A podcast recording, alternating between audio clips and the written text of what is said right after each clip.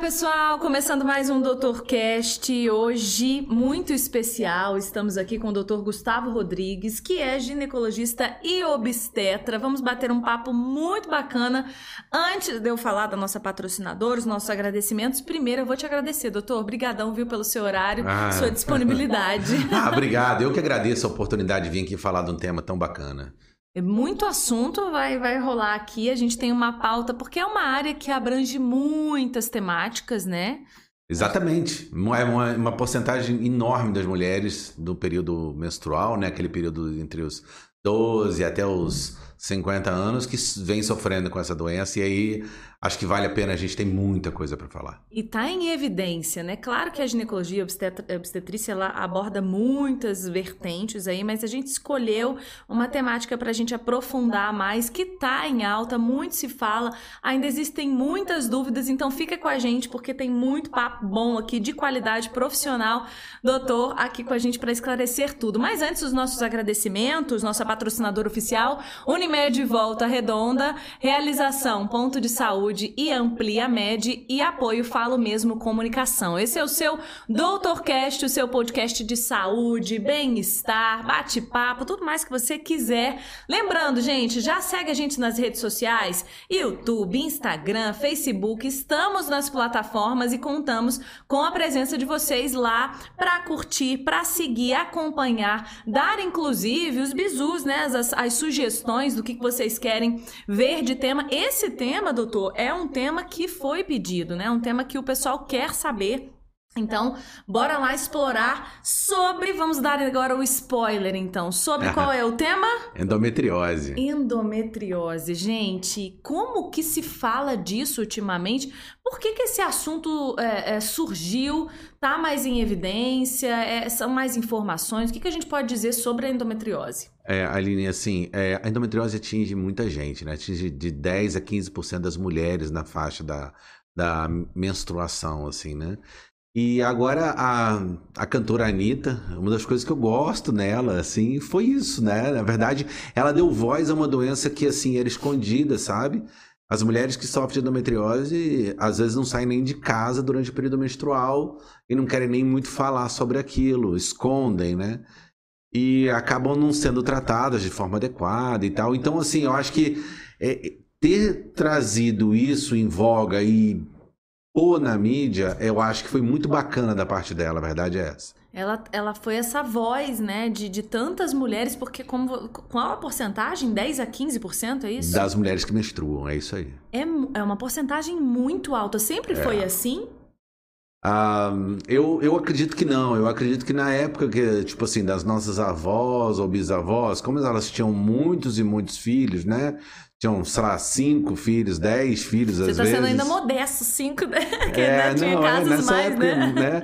Pois é, na verdade, ela o que acontecia? Ela, aos 15 anos ela engravidava, um ano sem menstruar, um ano amamentando, engravidava de novo. Ou seja, ela menstruava muito menos e acabava tendo uma chance de formar endometriose infinitamente menor do que hoje em dia. Fora a vida da mulher, né, com a Revolução Industrial, que mudou, que ela começou a, a entrar no mercado de trabalho, vida estressante, fumo e não sei o quê. Então, assim, tudo mudou, né? E aí, com isso, veio a endometriose.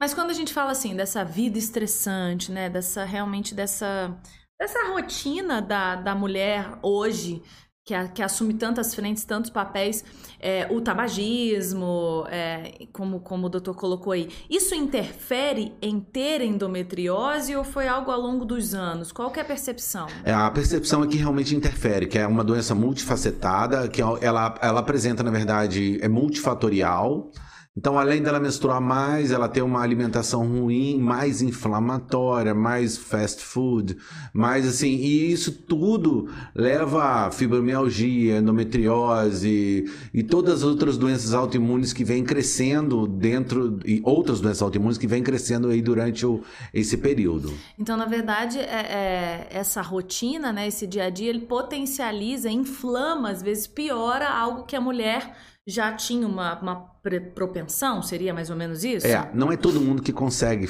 ter endometriose, vamos dizer assim. Uhum. Algumas mulheres têm uma propensão maior. que às vezes novas já têm endometriose e endometriose grave. Então, assim, para aquelas que têm chance de ter endometriose, o fato delas terem uma vida ainda assim estressante, pior, alimentação ruim, muito carboidrato, farinha branca, então são coisas que levam a ela ter ainda mais agravamento das suas doenças uhum. e acaba levando ela a ter realmente um, um uma, uma, aparecer mais endometriose aí na população. Quando você fala assim de doenças autoimunes, ela é uma doença autoimune? Não, ela tem fatores de imunológicos. O que, que, que, é isso? Uma doença autoimune e fatores imunológicos? Não, é, a doença autoimune, na verdade, é quando você produz anticorpo contra você mesmo. Né? Ela tem fatores, na verdade, imunológicos. Então, ela tem receptores que é, recebem é, estímulo de estrogênio naquele tipo de endométrio, naquela paciente. Ou seja, Aquela paciente, se ela menstrua muito, ela vai ter mais chance de fazer endometriose. E se ela menstrua toda semana, todo mês, né? Uma vez por mês ela está menstruando, ela não engravida, ela, enfim, ela vai acabar tendo um, um, desenvolvimento dessa doença ainda mais forte junto com toda essa dieta, estilo de vida. Uhum, que vai potencializando. Agora, o que é a endometriose, que tanto se fala? É uma inflamação, porque é uma doença que já, a gente já viu que não é autoimune, ela tem fatores autoimunes. É, exatamente. Na verdade, a, a endometriose, ela Uh, toda vez que a mulher menstrua, ela descama o endométrio, que a gente chama. Tá? Então sai aquele sangue que sai, na verdade, é uma descamação da parte interna do útero. Uhum. Tá. Parte dessa menstruação passa através das trompas. E ela, as, essas células que passam pela sonda, cai um pouquinho de sangue dentro da cavidade pélvica da mulher, por onde passa o espermatozoide para engravidar.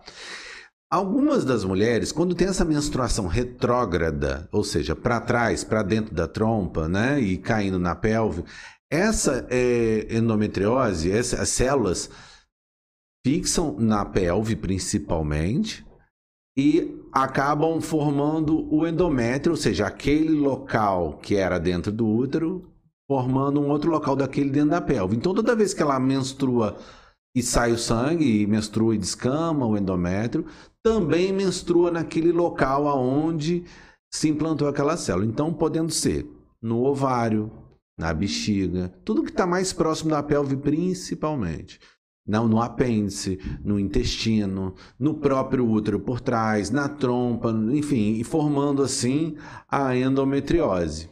Que são é, Vamos tentar visualizar isso. Isso, isso faz o quê? Eles se, eles se ajuntam, viram uma massa, vir.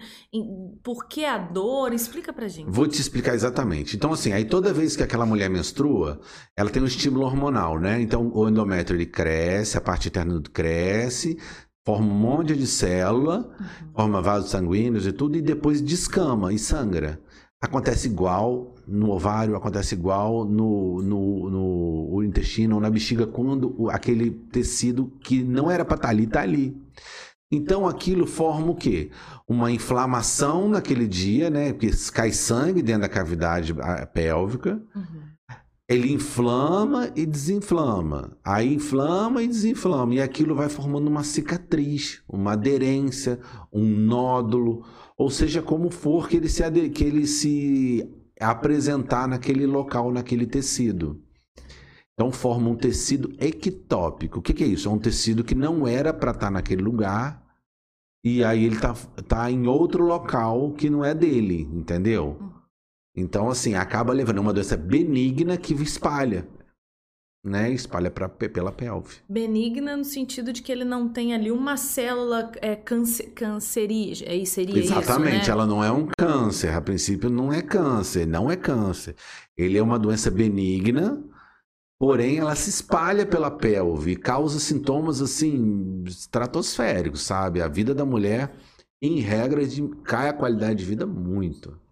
Quais são esses sintomas? Porque se a gente imagina e existem coisas, células, é, amontoados delas, né?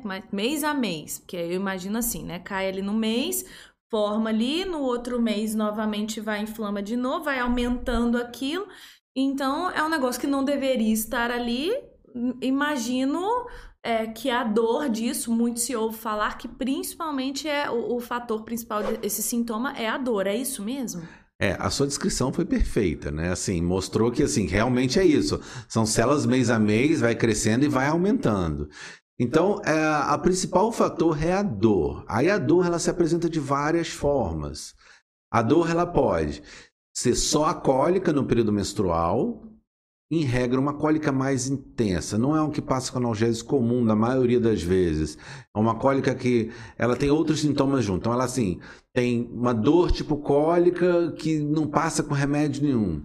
É uma dor tipo cólica que irradia para a perna ou para as costas. Ou quando ela vai é, evacuar no período menstrual, ela tem dor.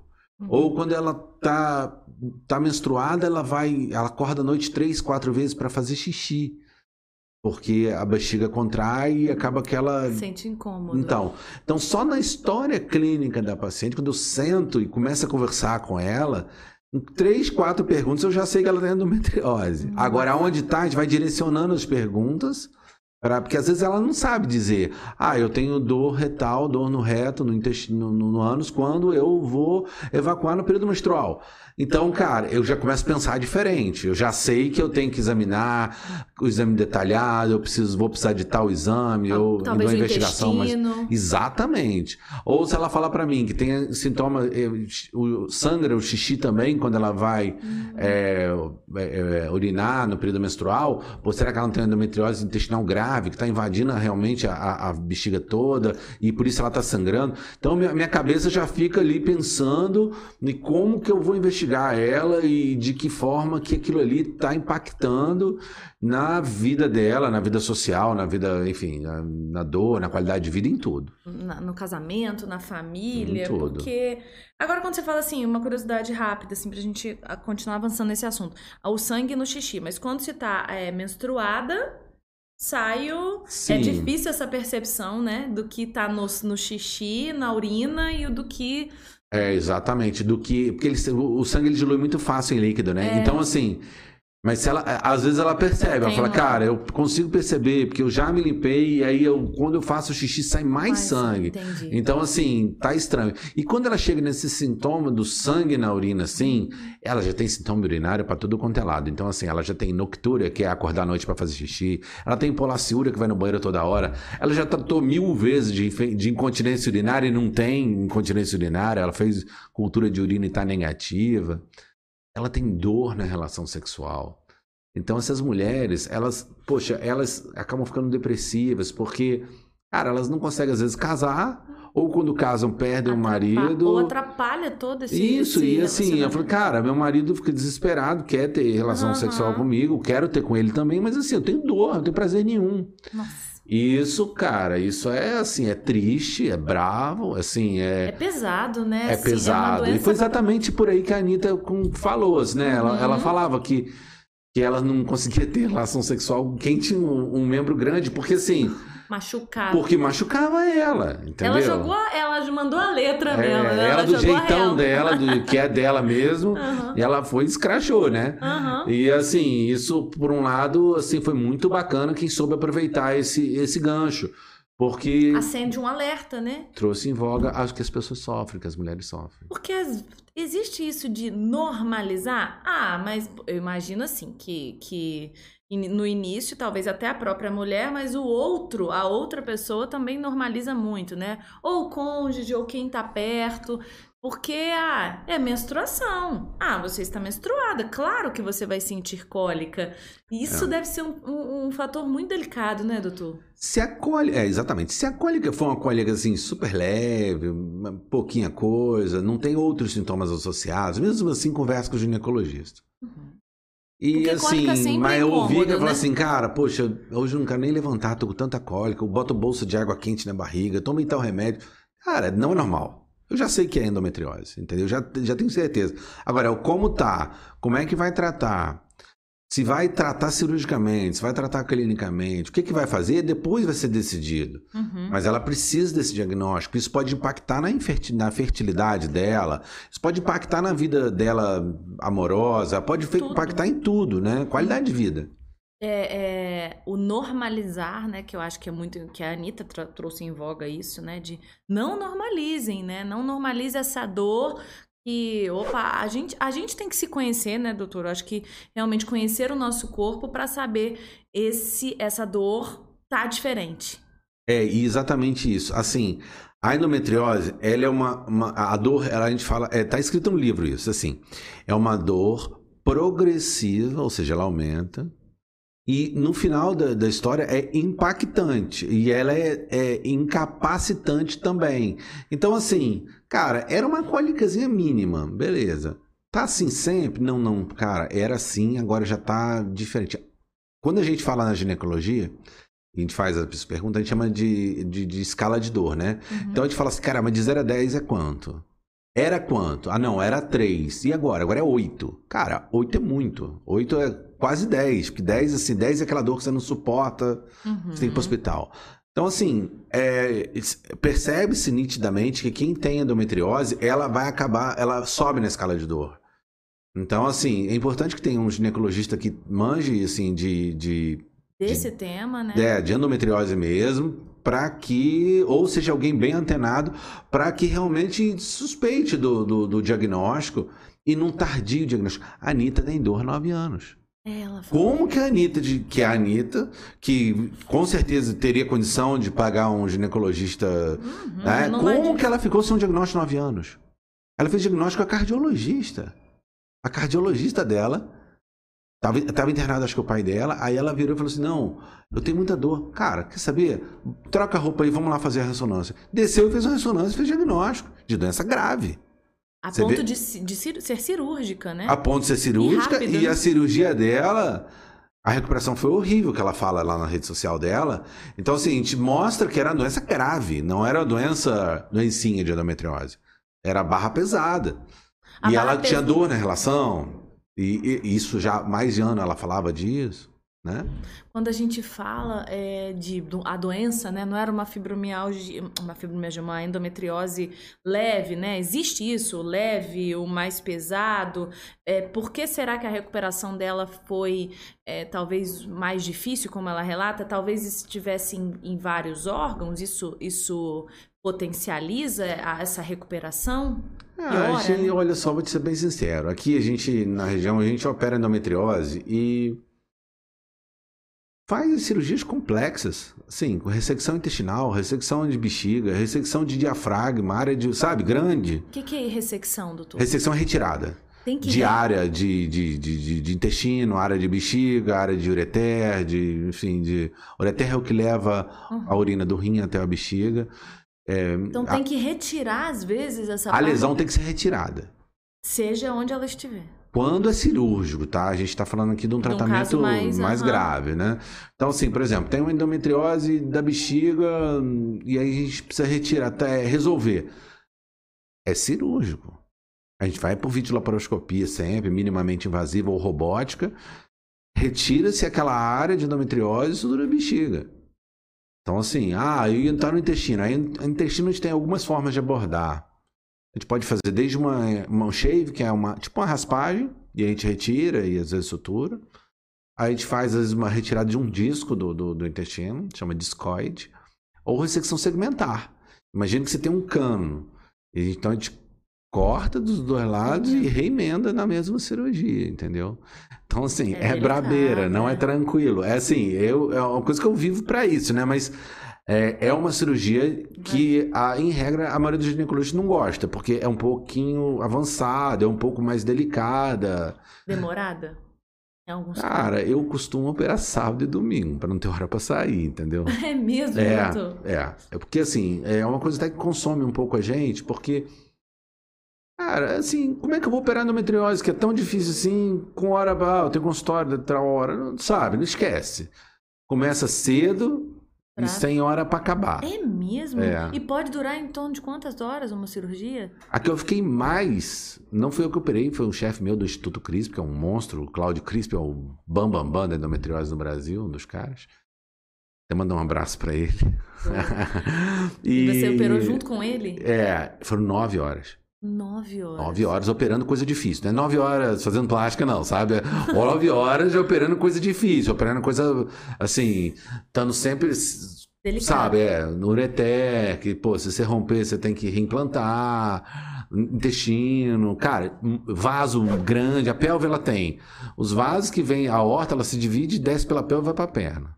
Tem as veias que vêm da perna. Tem os nervos que vão para a coluna.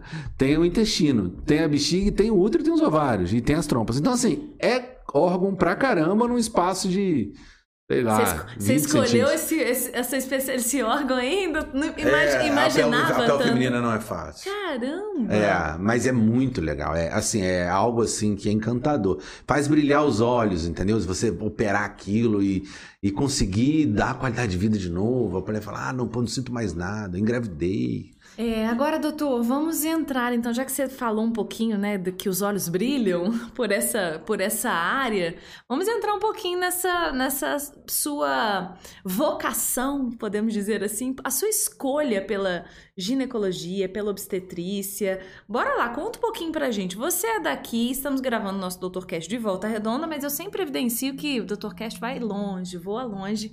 E é bom demais saber que tá em todos os lugares. Inclusive, galera aí, ó, seguindo o nosso canal, acompanhando tudo. Vou relembrar você, tá? De colocar lá, de curtir, colocar sua opinião. Tá gostando do assunto? Comenta aí e deixe sugestões também para próximos temas que vocês gostariam aqui. Acompanha a gente, tá? Me conta, é daqui? Conta um pouquinho da sua história. Bem, na verdade, eu sou nascido em Resende, né? Cidade aqui vizinha. É... Eu sou neto de médico, filho de médico, irmão de médico, então assim, Não minha família inteira, eu acho que, não, cara, eu assim, eu sempre vivi isso, sempre meu pai sempre foi um cara muito estudioso, então, assim, ele, cara, ele lia a revista de New England, que era a revista de medicina é, mais conceituada no mundo, assim, ele lia quando eu era criança. Então, assim, é, a gente via isso e acabava ficando apaixonado. É engraçado que eu não tinha viajar.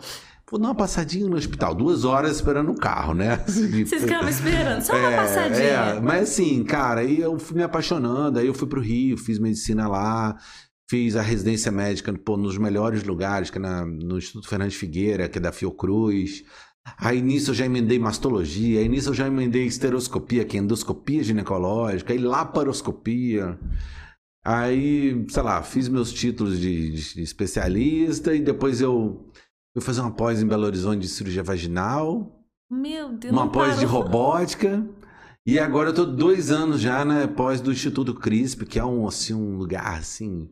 Imagina você tá no supra-sumo do, do, do, da, da cirurgia ginecológica no Brasil, onde tem tudo. Eles têm lá laboratório de cirurgia em animais, laboratório de cirurgia em inanimados, né? Então, tipo, chama caixa preta, né? Um, a gente faz exercícios para melhorar a nossa habilidade, né? Porque tem, tem um uhum. pouquinho mais de habilidade para conseguir fazer essas cirurgias.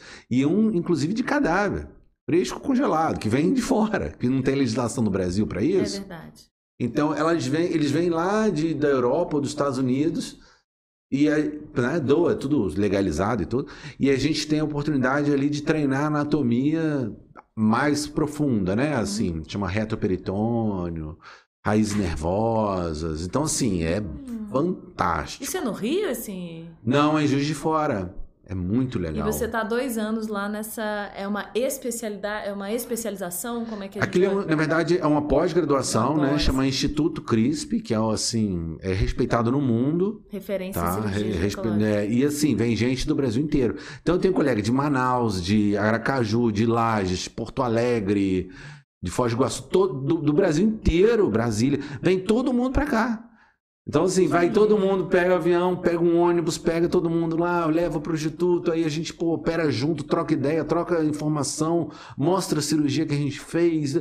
Cara, é, é fantástico, é fantástico. Que legal, é. doutor. Nossa, desconhecia esse esse instituto é tão, tão específico, né? É, com, uma, é, com um é mais para endometriose, tão, é. é. que, é. que hoje, vamos aí, vamos dizer, é o foco do seu trabalho? É um, um dos carros-chefes aí do que você realmente mais trabalha? É, isso aí é o que eu mais faço mesmo, sabe? São essas cirurgias, e não só cirurgia, né? Eu cuido dessas mulheres na região, então eu recebo muita paciente daqui de Volta Redonda, Angra, sei lá, Cruzeiro Cara, vem até do Rio às vezes.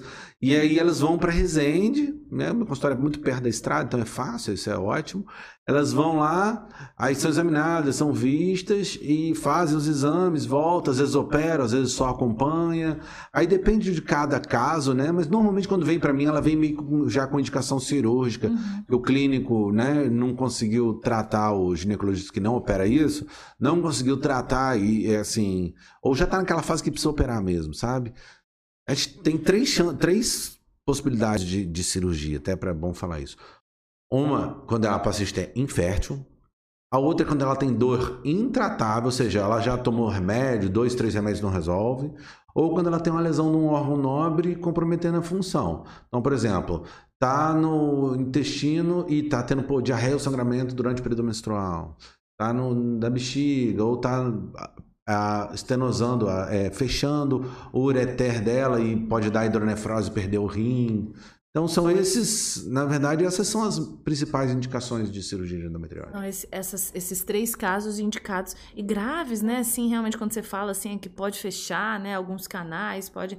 Realmente ela pode ser uma doença entre aspas mais simples, né? Quando você pega lá no começo, quando você tem essa percepção, por isso que é aquela importância daquilo que a gente falou de se conhecer, conhecer o próprio corpo, para essa dor tá diferente. Diagnóstico precoce. Isso. Aquela é, de, pontuação né, de 1 a 10, essa dor está aumentando, ela está progressiva, mas ela pode ser também já chegar, como chegam a muitas pacientes, em casos mais avançados, que não conseguiu tratar é, com medicação? É isso? Trata-se antes com antes da, do ponto cirúrgico? Como que é o é, tratamento? Na verdade, a gente tenta um controle com medicação e tentar fazer ela evoluir mais devagar. A gente sabe a doença que assim que é maldosa, porque assim, por exemplo, quando a gente começa uma medicação, a gente sabe que aquela medicação deve durar uns dois anos, deve até fazer efeito. Depois, cara, tem que passar para outra, porque a, o endométrio que tá, não está no lugar, a endometriose, ela já começa a não responder tão bem. E a doença continua evoluindo, evoluindo independente da gente estar tá bloqueando, sabe? Então, assim, é, é, é, difícil. O manejo dessa paciente é difícil, sabe? E a, a, na, muitas das vezes elas acabam em cirurgia, entendeu? Uhum. A gente tenta prorrogar a cirurgia para ser uma cirurgia só na vida. Mas às vezes tem possibilidade de ser mais. É, mas a gente tenta uma vez só, porque assim, depois que você opera, nunca fica igual, né? Então a gente vai ter cicatriz na pele, então a cirurgia, a próxima é mais difícil. Então a gente tenta prorrogar bastante para quando operar, opera que uma opere uma vez só e resolva tudo. E vamos lá. É, essa cirurgia, é, a gente falou aí das três possibilidades de cirurgia. Mas antes disso, o tratamento, vamos voltar só um pouquinho. Uhum. Esse tratamento ele é para não menstruar, porque quando a gente entende, a, é a menstruação que causa isso, entre aspas, né? A menstruação fora, onde ela, ela deveria sair, ela está se alojando em outros locais ali indevidos. É, não menstruar resolve ou não necessariamente? Não menstruar melhora bastante em regra. Quando a doença é mais inicial, quando a paciente é bloqueada, ou seja, ela não menstruar, tomar anticoncepcional contínuo, ou colocar um DIU hormonal, ou fazer um implante é, desses subcutâneos, ou qualquer coisa que faça com que ela não sangre, já melhora. E, em regra, melhora sintoma também no início. Uhum. Então, assim, já é uma coisa bacana, que ela não negligencie isso, não negligencie a dor e trate, ou pelo menos controle a doença sabe? Mas tem que fazer isso e tem que ter um exame de imagem, um exame clínico bem feito, pelo menos uma vez por ano, junto com o preventivo. Para quê? Para que a gente tenha certeza que aquela doença não está evoluindo, vai afetar, por exemplo, a reprodução daquela paciente. Porque esses sintomas começam aos 14. As pacientes que têm endometriose, em regra, cara, eu fico impressionado. Falei assim, mas você tem 20 anos de dor? É, tem 20 anos de dor. E a dor sempre foi assim, cara, sempre foi super forte, eu não ia no colégio.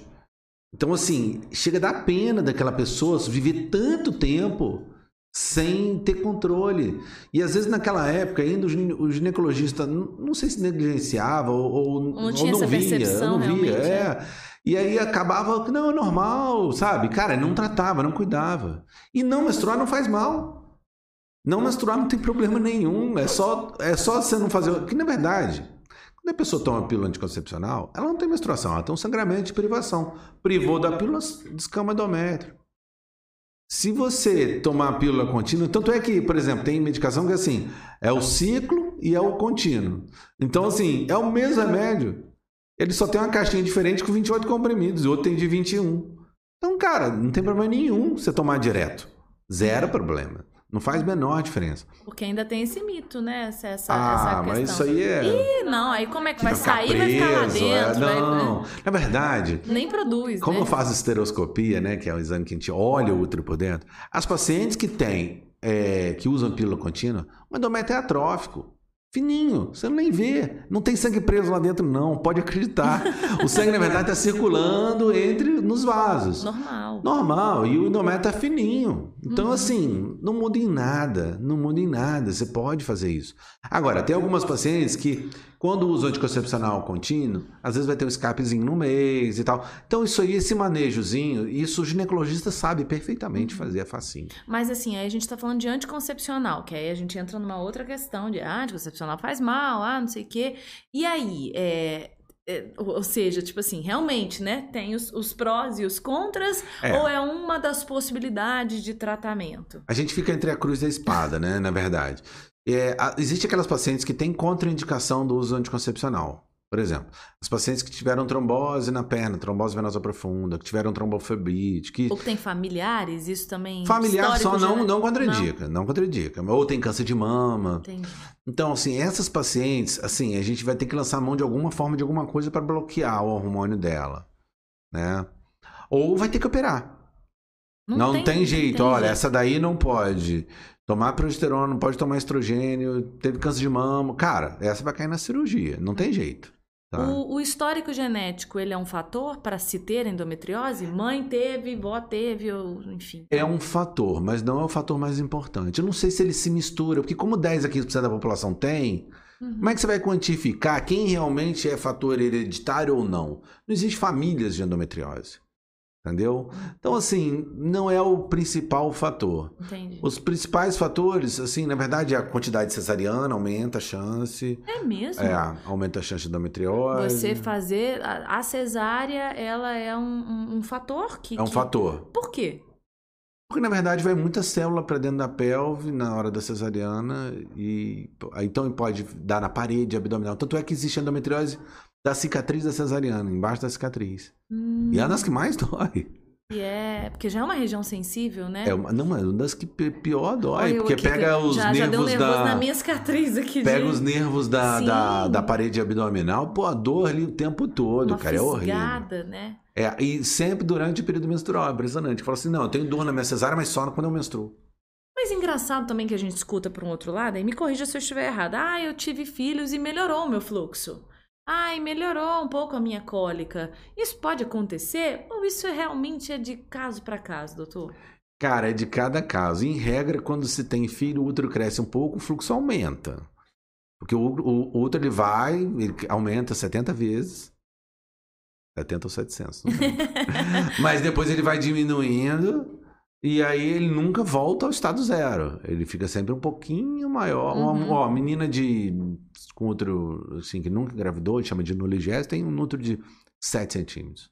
Uma que já engravidou e tem de 9, 10. Se engravidou duas vezes ainda, três, aí realmente... É, fica aí, aí, volta 10, assim, uhum. ele cresce e volta ao mesmo local, entendeu? E a tendência... É, então... assim, é, mas isso aí não é um fator mais importante, assim, é porque na cesárea aumenta, porque aumenta a chance de endometrioma na parede abdominal... Então, assim, mas também é uma situação meio que fácil de tratar, não é tão difícil, enfim. Uhum. E, e, e, o caso que a gente chegou, então, aí a gente chega na parte de foi preciso a cirurgia, que é uma daquelas três possibilidades, que é uhum. a pessoa que ela já é infértil, é isso? É. Ou seja, às vezes uma pessoa até mais velha? É, assim, é, ela pode ter infertilidade por diversas coisas. Uhum. Porém, a gente sabe que 50% das mulheres inférteis têm endometriose. É muita coisa, né? Nossa. Não necessariamente ela não vai conseguir engravidar pela mas endometriose. Mas, por exemplo, tem endometriose e tem um mioma. Tira o mioma, às vezes engravida. Tem endometriose e tem a trompa fechada. Ela pode engravidar, assim, depois que abre a trompa, faz a chama neocelpingostomia engravida. Então, assim, é, mas 50% dos casais, aquela que você procurou tudo, não achou nada. Às vezes a gente vai fazer a laparoscopia tem endometriose. Olha Entendeu? E assim, se a gente retirar todos os focos, ela aumenta em 60% a chance de engravidar. Então é muita coisa. Mas em focos que não estejam comprometendo alguma parte, Independente exemplo. do local da pelve. É mesmo? Então, por exemplo, aquela paciente tem endometriose na bexiga. Atrapalha ela a engravidar. Porque o processo inflamatório ele é sistêmico. Não é uma coisa no local. Ele não é na espalha. trompa, não é no intestino. Tem que tirar e tem que tirar tudo. Não pode deixar nada. Não é ir lá fazer uma cauterização de endometriose. Não, é ressecção da área. Então, se tem no intestino, vai retirar um segmento do intestino, ou um fragmento, ou, mas vai tirar tudo. Não pode deixar nada. Se tem no diafragma, diafragma, músculo da respiração. É. Sobe assim? Ela- Sobe. Aí às vezes tem, a gente tem que retirar lá no diafragma. Aí essa paciente é clássico, tem dor no ombro. Em regra o direito. Ela tem dor no ombro direito no período menstrual. Você, você tem dor no ombro quando você está menstruada? Tem. Falei, "Ih, já sei, tá no diafragma também. Ontem tive uma paciente assim. Meu Deus. É. É, in- é realmente a dor incapacitante. É, assim, essa dor no ombro, em regra, é uma dor que passa com anti-inflamatório. Mas ela. es- Mas, imagina, cara, você já sabe que tá lá. Já. Você suspeita, opa, peraí, pode ter uma endometriose no diafragma. Vamos ter que, na cirurgia, estar preparado para isso. Porque, assim, a cirurgia que eu vou é multidisciplinar. Então, assim, tem um proctologista, às vezes tem um urologista, às vezes sou eu e o proctologista só. Então, assim, é, tem que ter uma instrumentadora muito boa, tem que ter um fisioterapeuta, tem que ter um psicólogo, tem que ter um clínica da dor. Então, assim, a equipe é grande, entendeu? Nossa. É. E os materiais, as cirurgias são caras, né? Os materiais da cirurgia são caríssimos, sabe? É grampeador disso, é, é pinça daquilo. Então são, materiais. São instrumentos muito específicos, muito. São, muito são caros, são, são de muita tecnologia, né? Então você tem pinça ultrassônica que, sei lá, que faz a dissecção sem estragar o tecido que está em volta. Uhum. Você tem um grampeador que vai grampear o intestino, então tem que confiar nele, porque se não, se não grampear direito vai dar fístula e dar uma tragédia. Nossa. Então você tem fios especiais, você tem robô às vezes que a gente faz. Infelizmente na nossa região ainda não tem robô.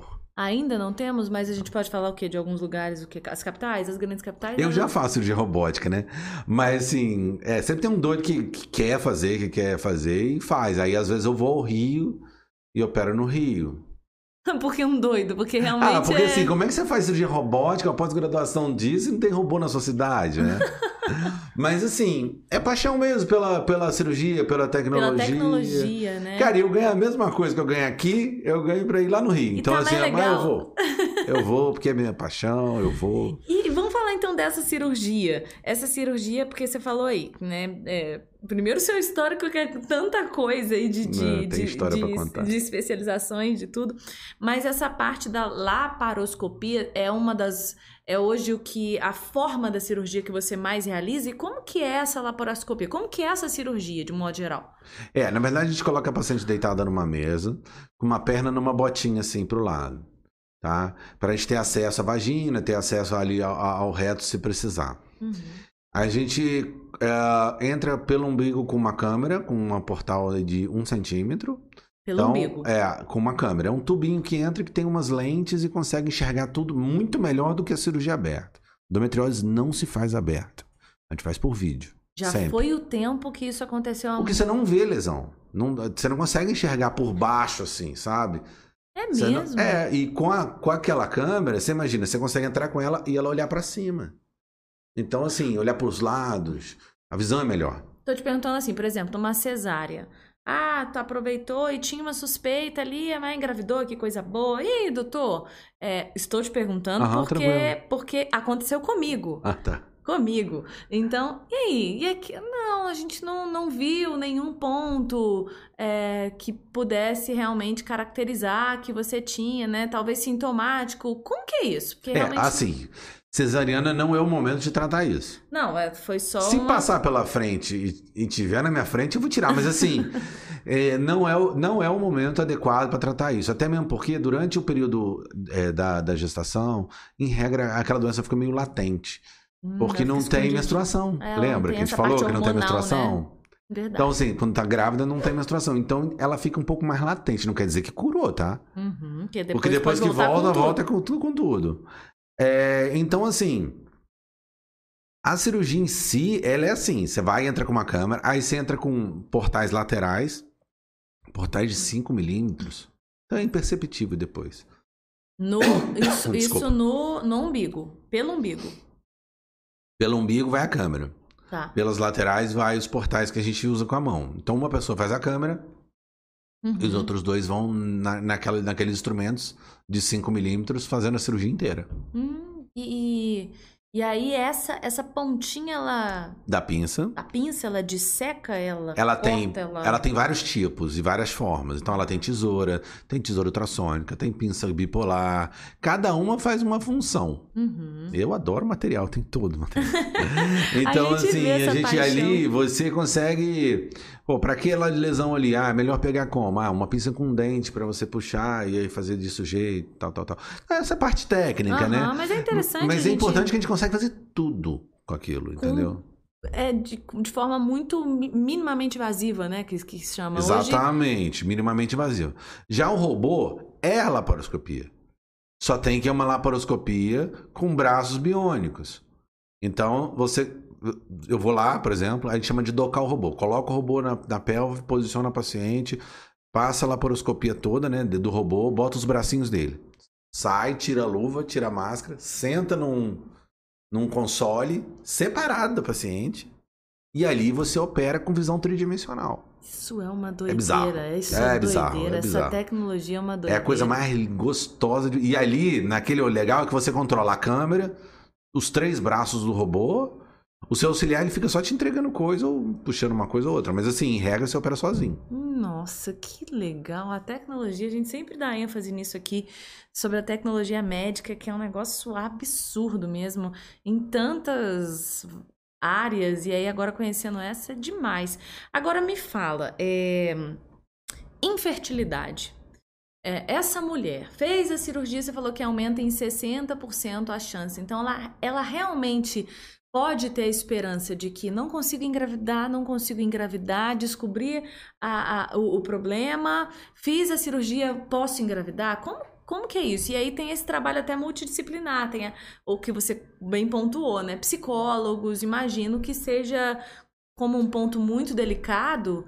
As mulheres, na maioria das vezes, elas têm qual idade? Elas são idade- idades férteis que querem engravidar? É, são várias coisas que você falou aí, né? É. Assim, é, hoje as mulheres querem engravidar depois dos 30, né? Assim, É. que ela tem que fazer o projeto de vida dela. Não pode depender mais do homem para poder cuidar da parte financeira dela. Ela precisa trabalhar, né? Então, assim, ela quer resolver os projetos de vida dela e depois engravidar. Ontem eu recebi um paciente que falou assim: ah, eu tô 41 anos, agora eu posso engravidar. Eu falei, agora você tem endometriose que vai tentar engravidar. Isso, né? Assim, é bem por aí. Então, assim, um dos fatores é esse, a idade começa a atrapalhar muito. Então, assim, principalmente se você tem endometriose, você tem que se planejar para engravidar antes e tratar e controlar aquilo antes.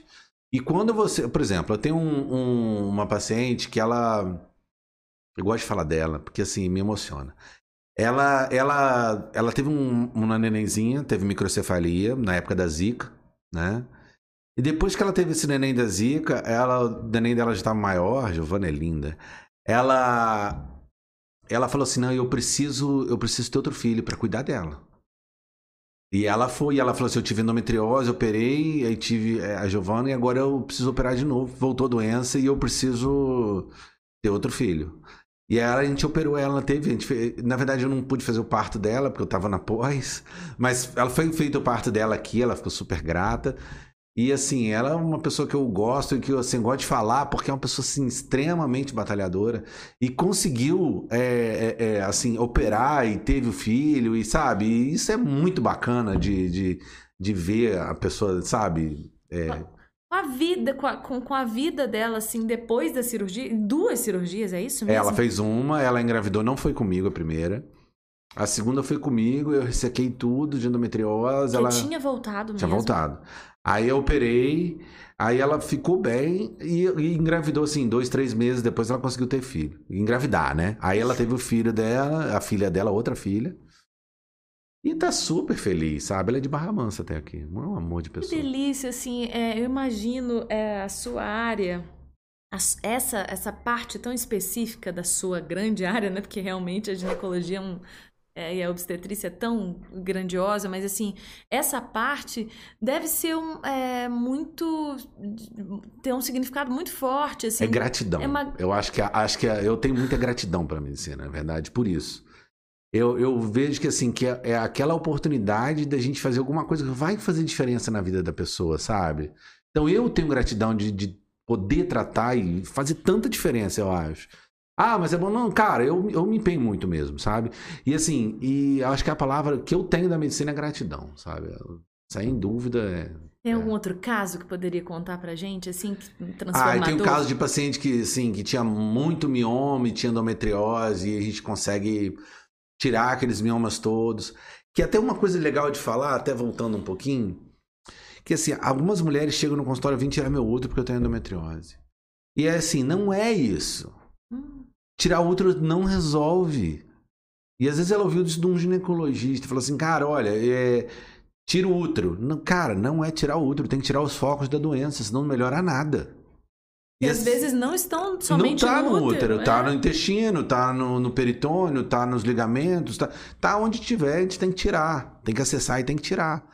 Então, assim, e quando ela opera e tira só o útero e fica doença, é pior para operar depois, entendeu? Então eu peço que, assim, quando tem endometriose mesmo, vê que tem, fez isso, cara, não vai para tirar o útero, vai para ressecar as áreas de endometriose uhum. e pode ser, ah, não, tem prole constituída, né? Já tive meus filhos, prefiro parar de sangrar. Tudo bem, pode melhorar inclusive a dor, porque às vezes a endometriose está no útero mesmo. Mas não é só tirar o útero, não, é, não vamos simplificar, porque não é tão simples assim. Tá e algumas pacientes chegam querendo. Ah, chegam.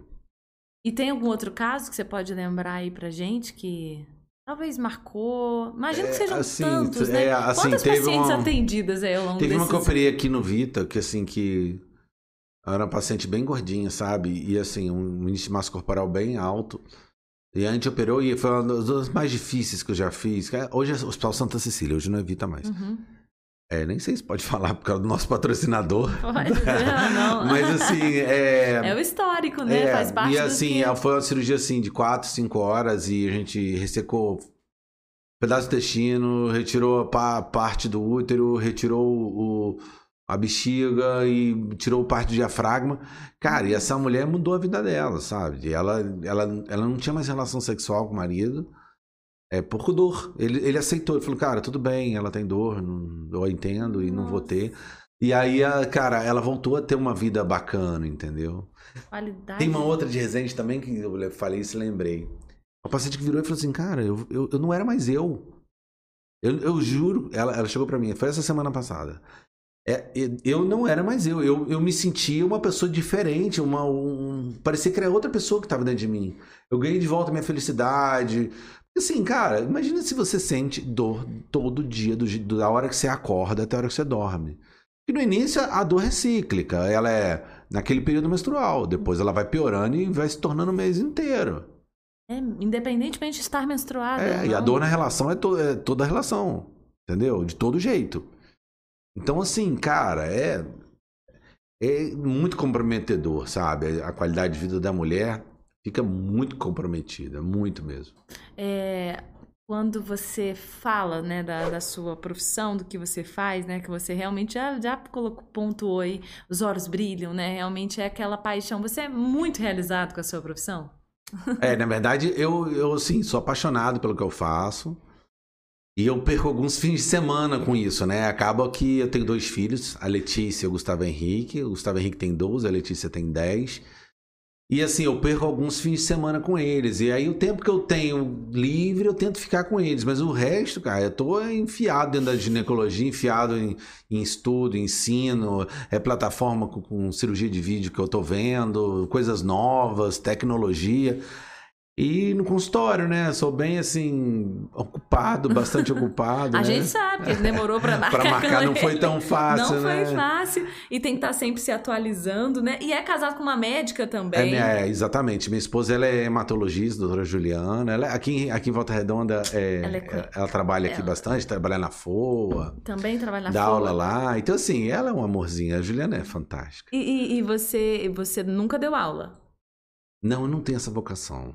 Hum, Talvez tá assim, é, ajudar. é, não, então, assim, ajudar outros colegas a operar, ensinar o que eu sei da parte técnica. Eu tenho um, um pouquinho de habilidade, assim, manual, eu fui desenvolvendo isso, né? E para mim isso, assim, se torna um pouco mais fácil. Mas, assim, eu sou muito, assim. Eu, eu acho legal ajudar as outras pessoas. Então, às vezes tem estudante de medicina dela, ah, eu queria ver cirurgia, ginecologia, tal, tal, tal. Aí vai lá, assiste Acompanha. comigo, acompanha. Isso eu adoro. Isso é, para mim, é. Realização. É, e o Instituto, na verdade, quando a gente está nesse grau que a gente chama CPP, né? Cirurgião Pélvico Pleno, é, a gente, na verdade, a gente dá é monitor- chique, né? É legal, é né? chique, é né? legal, Você né? já tá nesse grau aí, ó? Tá chegando, tá, tá É formando. verdade, tô lá, tô Tá no- acabando já, graças a Deus. E, assim, é, a gente ajuda alguns fellows, que a gente chama, Uhum. a, a ajudar na técnica, e cada um tem a sua habilidade, cada um tem o seu. Né? Cada um tem a sua característica, cara. Eu, graças a Deus, nasci com habilidade manual legal, bacana. E você se encontrou mesmo, porque a gente sempre, eh, de vez em quando a gente bate um papo aqui com, com o pessoal que vem, porque a medicina é muito ampla. E já chegou na medicina querendo fazer ginecologia? Não, eu ia fazer cardiologia. É mesmo? Meu pai é cardiologista, né? Então, assim, eu queria fazer cardiologia, achava bacana também os aparelhos, sempre gostei. Uma vez ele me levou numa psicóloga de. dessas que vê vocação, né? Teste vocacional. Teste vocacional, é. Aí ela falou assim pra mim, aí ele vai mexer alguma coisa, aperta botão, coisa manual, é isso que ele gosta. Ele já Ela, sabia. é, a moça lá do Rio, chama Maria Alice Rocco, não sei nem se ela ainda trabalha, sabe? Nossa. E ela, aí assim, ah, ele vai apertar botão, vai ser cardiologista, vai fazer eco, vai fazer não sei o quê. Cara, aí assim, eu fiz um parto, sabe? Aí lá no Miguel Couto, eu falei assim, cara, eu vou fazer isso aqui minha vida, eu gostei. Eu comecei, assim, me emocionei, achei bacana. E aí esse tio meu era ginecologista, que é um cara que é fantástico, me ajudou muito, tinha uma clínica enorme de, de ginecologia. E eu sou muito grato a ele, porque ele me ajudou a dar o pontapé inicial para começar, sabe? Uhum.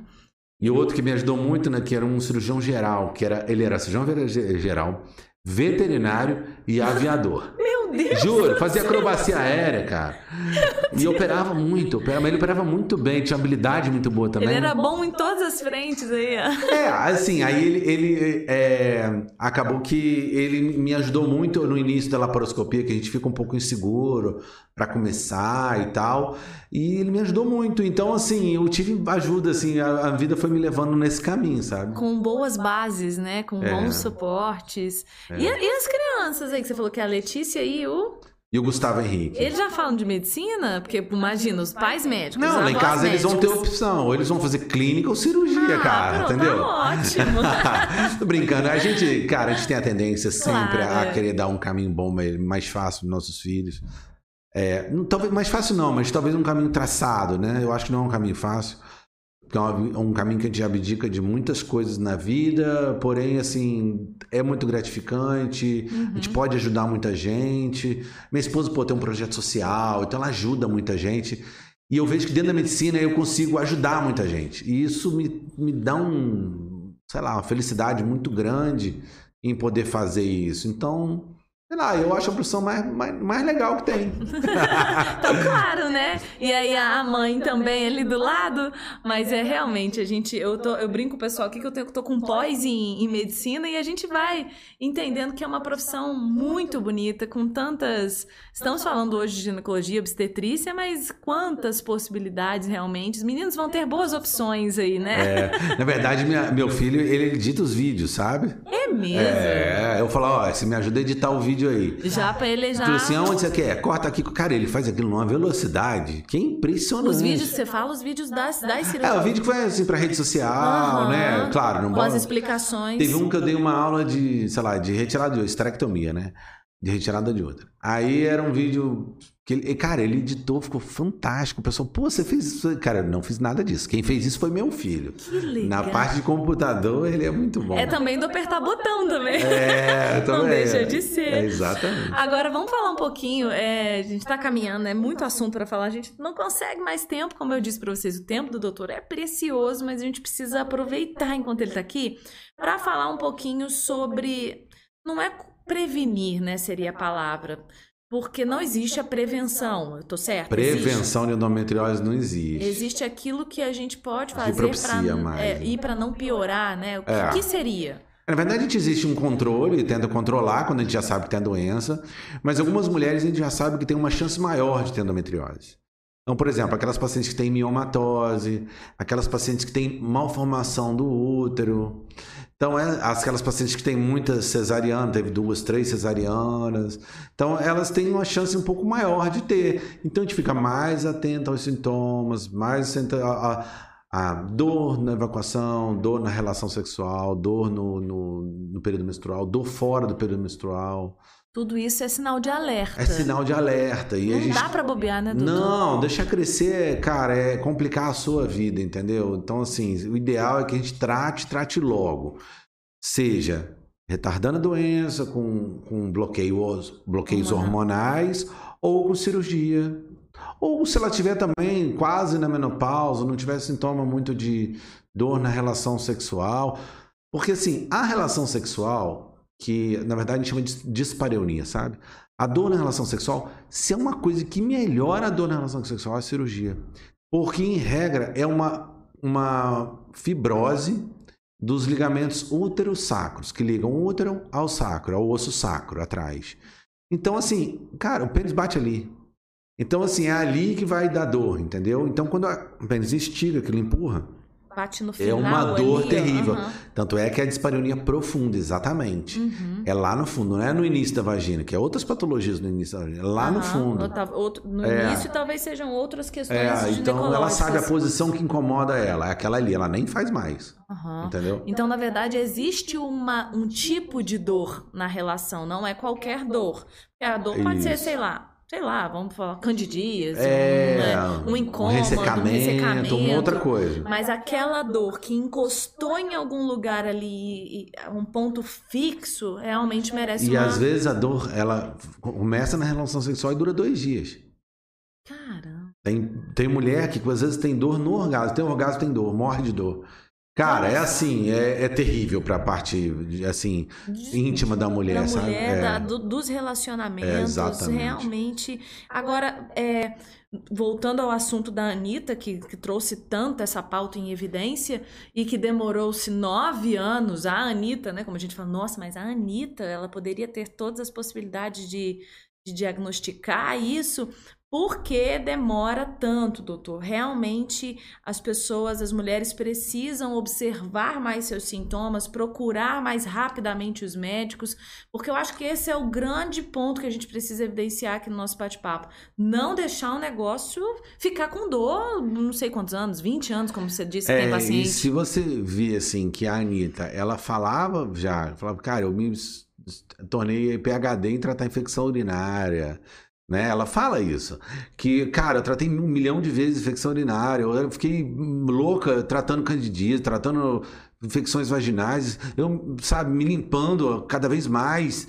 E eu não tinha nada disso, a dor era outra, era outra. Ou seja, o diagnóstico dela foi mega tardio, sinto muito falar, entendeu? Assim, foi um diagnóstico muito tardio e assim, é, você vê que ela está sofrendo, inclusive com a cirurgia. Ela operou nos melhores hospitais, com cirurgiões muito bons. Uhum. Acho que a nossa a equipe do Rio de Janeiro acho mais forte. Mas assim, Puxa uma sardinha, meu. não, mas cara, os caras são monstros mesmo, são assim. Aham. É, tem uma, uma turma lá do, do- desse curso do instituto que é assim, é bizarra. E E mas assim, não, foi bem operado, foi bem operado. Uhum. O mas e ainda urologista era assim muito bom. com... Porque é Ainda assim, ainda não se recuperou completamente, ainda tá naquele período assim de. É uma recuperação longa? Depende? Depende de onde Cara, foi. Poxa vida, as pacientes que a gente opera, em regra, elas tão rápido melhoram, cara, sabe? Uhum. Elas têm melhoram da dor assim super rápido. Rápido quanto tempo que é uma recuperação? Rápido em 15 dias, cara. Olha. Rápido em 15 dias, fala, cara, não tenho mais dor, acabou minha dor. Ou ficam com uma dor, sai de Eva, é, é, do, do, do número 10 Uhum. o número 3, entendeu? E aí Uhum. vai tratar com uma medicação e vai ficar de boa, entendeu? Agora, quando você fala assim, que a Anitta teve é, infecção urinária, candidíase, Não É, isso. isso É, Não mas isso. mostra que ela tinha alguma coisa ou candidíase, infecção urinária, não necessariamente tem a ver com isso? Porque às vezes a Não, pessoa fala isso assim, mostra nossa... que ela era tratada pra isso e não tinha isso. Pelo amor de Deus. Entendi. Ela falava que não gostava de ter relação sexual com um cara que tinha um pênis longo porque machucava. Ela falava que ela tinha dor na urina, que ela tinha cólica menstrual absurda. Aí achavam que era Cara, que é o infecção quê? urinária. Assim, disco voador, sabe? Era endometriose, cara. Entendeu? Ela tinha endometriose e o diagnóstico foi mega tardio. Sinto muito E falar. tratavam como outra coisa, como infecção Aí eu, urinária. eu não como sei detalhes, Sim, mas, mas, mas, isso, isso, mas é o que ela isso é o que ela relatou. É, eu consigo. Mas não tem nada a ver, eu tô te perguntando no sentido assim, tem a ver, ah, eu tenho infecção urinária com frequência, sei lá, ou tenho candidíase e pode ser endometriose? Isso tem uma relação ou não? Não. Não, Não tem. tem. Porque é um outro tipo de dor. É É, outro é outra parte ginecológica Cara, o motivo é outro. A etiologia da dor é outra, Entendi. entendeu? Não tem nada a ver com candidíase. Aí com- trata candidíase, trata É, se tiver, mas, é, exatamente. mas realmente não é. Exatamente. Ó, ontem eu vi uma paciente que ela, ela foi no consultório. Aí eu fui examinar ela. Falei, ah, não trouxe a ressonância, a ressonância eu esqueci, deixei na minha mudança, sei lá o que. Ela veio, veio, veio acho que do Rio. Cara, então, então vamos fazer o seguinte, deixa eu te examinar primeiro, porque eu vou ter uma ideia do que você tem. Aí eu examinei, fiz um toque, não sei o que, examinei, papapá. Falei, cara, tenho certeza que você tem endometriose, tá grudando no intestino, atrás do útero, não sei o que. Sabe, só um exame físico, exame físico. Aí ela caçou no celular dela, é, o laudo tá aqui. Ah lá, tem um nódulo de 3 centímetros atrás do útero, colado no intestino, espessamento dos ligamentos uterossacros. Então, assim, não é difícil o diagnóstico. Você precisa de uma mão treinada para poder Uhum, examinar. olhar. E, E um- claro, e um- e e o- pensar na doença. E o exame que diagnostica é a, é a ultrassom? A, a ultrassom, ela pode ser feita, é, mas assim, a ultrassom tem que ser dedicada para a endometriose para achar endometriose. Então, não acha. Uhum. Tá? No máximo, acha endometrioma no ovário, que assim, não, não é o suficiente.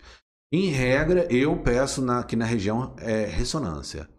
Então faz uma ressonância, porque a ressonância, na verdade, tem uma visão global da pelve. Uhum. Então, até para você planejar a cirurgia, por exemplo, o, o ultrassom vê bem muitas partes, mas não vê tão bem o ureter. Cara, se tiver Uhum. doença no ureter, a cirurgia muda muito, entendeu? Então eu não opero o paciente endometriose sem ter uma ressonância recente. E ainda assim, eu imagino, né, que na cirurgia, ou, opa, viu uma Tem coisa. surpresa. Tem surpresa? Tem surpresa. Já aconteceu? Já, muitas Acontece? vezes. Por vezes já operei, até que a ressonância não mostrou. Mas eu falei assim: olha, gente, você não pode ter outra coisa. Você tem dor na relação, você tem é, dismenorreia, ou seja, dor durante o período menstrual, cólica. Cara, tem diarreia no período menstrual. Cara, você tem endometriose. Agora, como, o quanto você tem, deve ser pouca, porque não apareceu na ressonância. Mas Vai operar? Tem. Não tem conversa. Tem um trabalho australiano que diz que quando a mulher tem os dois sintomas associados, dismenorreia, né, dor durante o período menstrual alcoólica, e tem é, dispareunia, por exemplo, ou dor pélvica crônica, dor na relação sexual, ela tem 99% de chance de ter endometriose em algum lugar.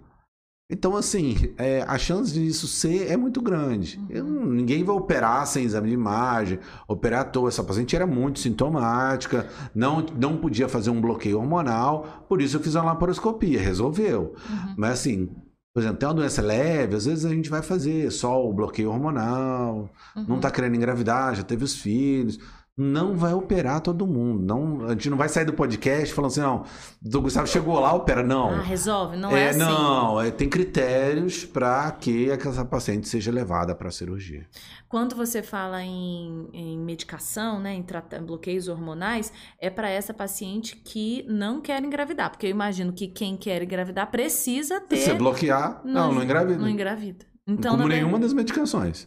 Então, assim, ou você faz o, o, o tratamento cirúrgico, ou ela vai até para uma fertilização. Entendi. Então eu mando aqui tudo para fertilizar aqui em Resende. vai, vai para lá para o pessoal é, Felipe, Janine, Barcita. Uhum. Então assim, o pessoal é bom, o pessoal é muito sério, Aham. tá? E assim, eles, eles sabem lidar com essa situação. E, e assim, às vezes eles indicam direto a cirurgia e falam, ó, não, essa eu acho que vale a pena operar.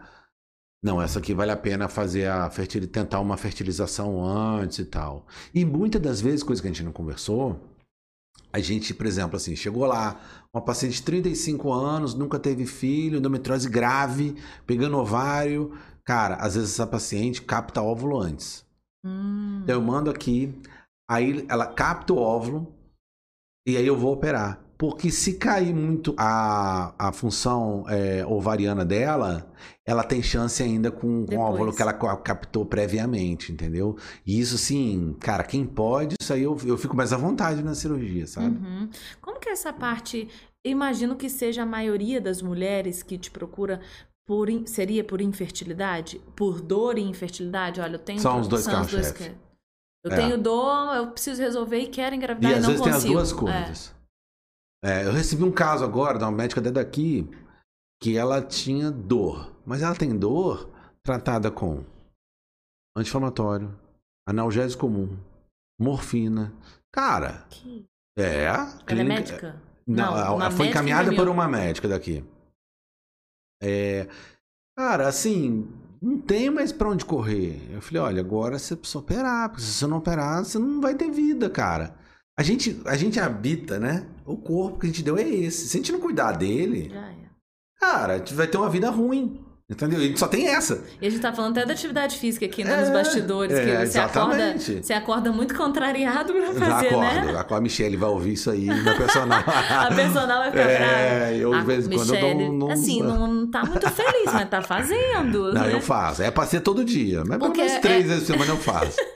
O resto eu não- vou continuar dormindo. Mas é porque realmente é o cuidado com, que, com o corpo que nós temos. E É. isso engloba tantas Em questões. Todas as questões, é. que, que, que esse é esse ponto do, do- de, de você ficar mais à vontade, né? Se for possível. Porque assim, doutor, é, me fala, é uma cirurgia cara? É uma cirurgia cara. Cara, porque você falou lá atrás que tem uma Cara. instrumentação toda delicada, tem uma coisa, uma tecnologia envolvida, então realmente. É uma cirurgia Então cara. tem que se É cara pro plano, é cara pro paciente, é cara a recuperação, é cara os remédios. É tudo caro, cara. Pior que não tem nada barato, sabe? Uhum. Tem que se organizar. E acredito que primeiro, emocionalmente, com que o seu trabalho. Claro que você tem uma equipe né, multidisciplinar, psicológica, mas o seu trabalho é muito no front né, com, com É. essa paciente. Então, Eu que decido se ela, se ela vai operar ou não. emocional é muito difícil. Essa paciente que sonha em ser mãe. É uma paciente que cansa e ao mesmo tempo é um desafio todo dia, sabe? A gente tem o desafio de, de tentar dar o melhor para ela, de fazer o melhor por ela. E sim, esse desafio ele é sempre vindo, entendeu? E é legal, por exemplo, assim, que a gente, como a gente tem assim, no curso que eu faço, cara, tem gente que é fertileuta, né, lá em Manaus, e, cara, ela tem uma visão de assim, cara, não, não pega nesse ovário, não, não machuca a trompa, não sei- sabe? dele. Então, assim, cada um, um é cirurgião geral, o outro é não sei o que. Então, assim, é um, um mix de coisa que a gente faz nesse instituto que a gente consegue é, juntar. E às vezes a gente brinca assim, ó, não pega ovário não, que a Liane vai brigar com a gente. não faz, sabe? Cuidado com esse intestino. Aí tem uma proctologista boa do Rio, tem de Resende também, que Cada é um com o seu olhar, né? Cada um com seu olhar, fala, cara, olha, não deixa assim, pode fistulizar. Então, assim, É o cuidado. tá formando uma galera muito top. Na verdade, essa a gente vai virar referência, eu acho que mundial, porque é, muita gente falando a mesma língua, entendeu? Uhum. E tendo acesso aos resultados dos outros. E preocupado com o paciente, né? A gente Exatamente. sempre evidencia que a preocupação em cuidar realmente, com cuidado com o todo. Ah, eu vou confessar um negócio aqui.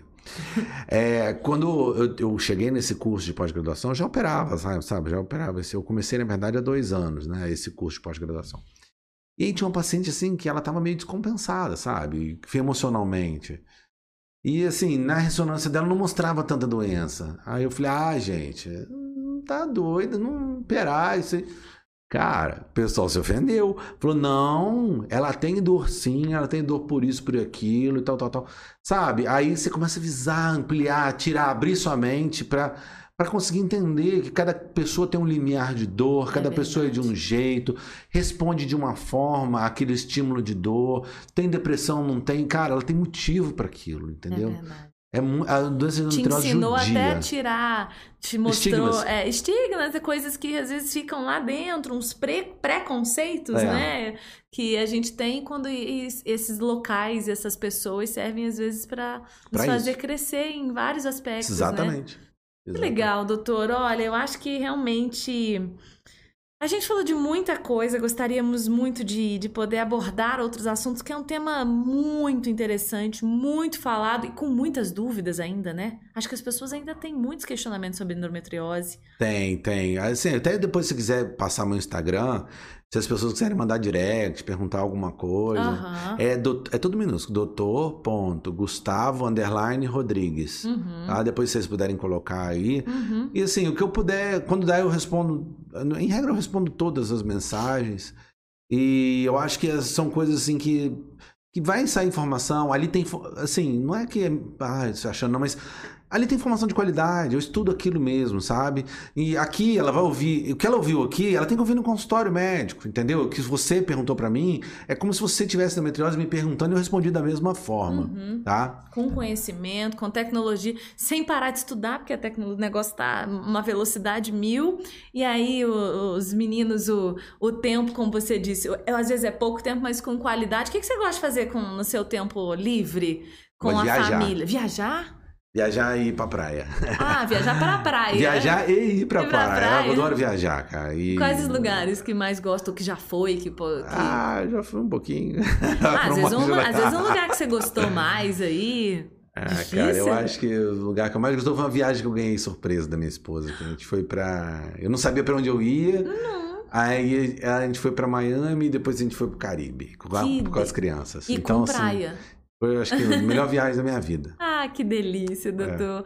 Olha, é muito bom conhecer um pouquinho aí da, da, da, sua história pessoal também. A gente queria ter mais tempo para a gente compartilhar, mas foi muito proveitoso. Acho que deu para a gente tirar muita dúvida sobre esse tema que a Anitta colocou mais uma vez em pauta. De vez em outra esse assunto Vamos vem. Tem que dar os elogios para ela. Tem que dar, né, os créditos, porque é. realmente não dá para sentir dor por muito tempo conhecer as mulheres, né? conhecer o seu corpo, os parceiros, quem está envolvido, a família, é, entender que cada um tem o seu limiar de dor. Isso que você colocou, acho que é muito importante.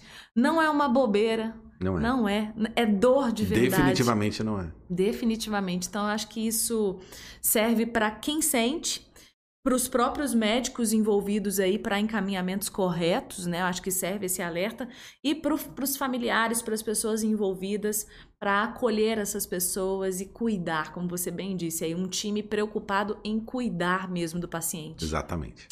Ó, oh, brigadão. Pode fazer suas considerações finais aí. Obrigada pelo seu tempo aqui ah, com a primeiro, gente. Primeiro, eu queria é, dar parabéns ao Dr. Cash, que vem trazendo aqui os profissionais de saúde da região, dando prestígio para eles e assim, dando informação de qualidade. Então, assim, se você quer ouvir alguma coisa bacana, você vai conseguir, assim, ter um, um, perguntas legais, não é tudo repetitivo, são coisas legais, eu gostei de vir. E eu realmente sou apaixonado pelo que eu faço, como eu disse aqui várias vezes. Deu pra gente E sentir. vou continuar a fazer até onde eu não aguentar mais. Eu acho que hoje tem um robô, então o robô, quando eu não estiver conseguindo ficar em pé, eu vou sentar no console Você e vou operar, vou continuar operando. o robô será, já é suas mãos em muitos momentos, né? Brigadão, doutor. Obrigada você que acompanhou com a gente nosso Doutor Cast. Eu preciso liberar o doutor aqui, porque ele tem horário, mas você que acompanhou, já sabe, nós temos os nossos, o nosso canal de cortes também. Temos a opção de você ver o episódio completo e também alguns trechos tão relevantes que a gente coloca aí. Compartilhe para aquela pessoa que você sabe, opa, vale o alerta aqui, eu acho que fulano tem essa dor diferente, pode ser endometriose, vocês viram a porcentagem altíssima aí. Então, mulheres, vamos nos conhecer, conhecer os nossos corpos. Galera, pessoal que está é, em volta, familiares, todo mundo, acolher essas pessoas também, os profissionais envolvidos. Quanto aprendizado aqui, obrigada você que acompanhou. Siga nossos canais, acompanhe, compartilhe. Lembrando, nossa patrocinadora oficial, Unimed Volta Redonda, acreditando no nosso Doutor Cast. E realização, ponto de saúde e amplia média, apoio Falo Mesmo Comunicação. E vocês sempre com a gente. Fica ligadinho que em breve a gente tem mais episódios. Tchau!